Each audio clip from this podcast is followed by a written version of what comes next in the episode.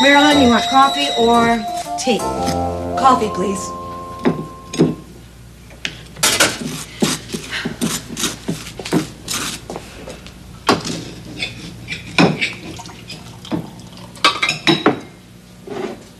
Ah, I am so excited. At this time tomorrow morning, Grandpa will be sitting in the kitchen with us.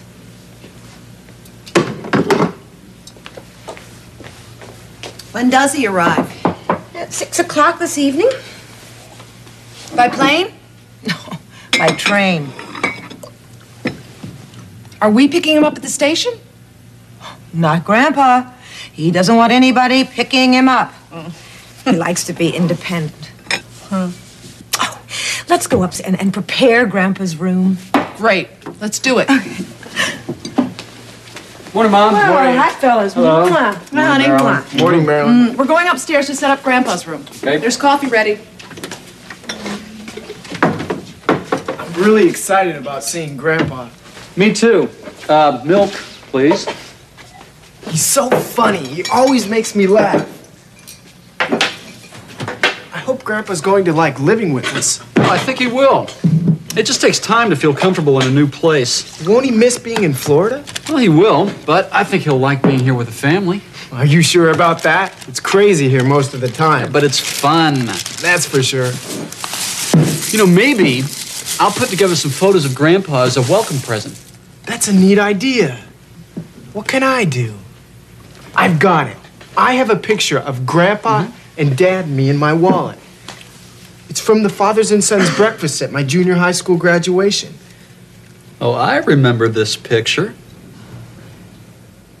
I'd really like to pick up Grandpa at the railroad station. Railroad stations or airports, Grandpa always tells us he'll get here by himself. He's something.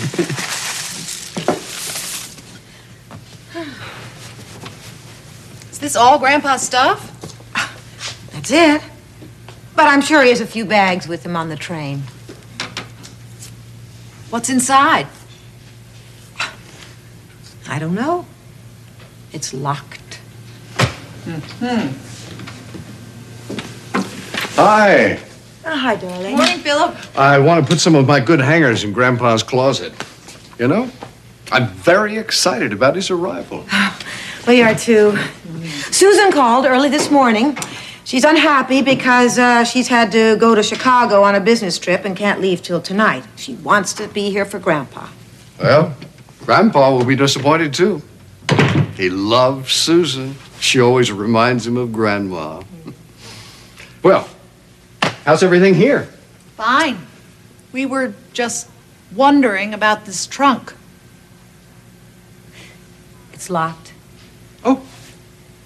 I have the key. Grandpa sent it to me.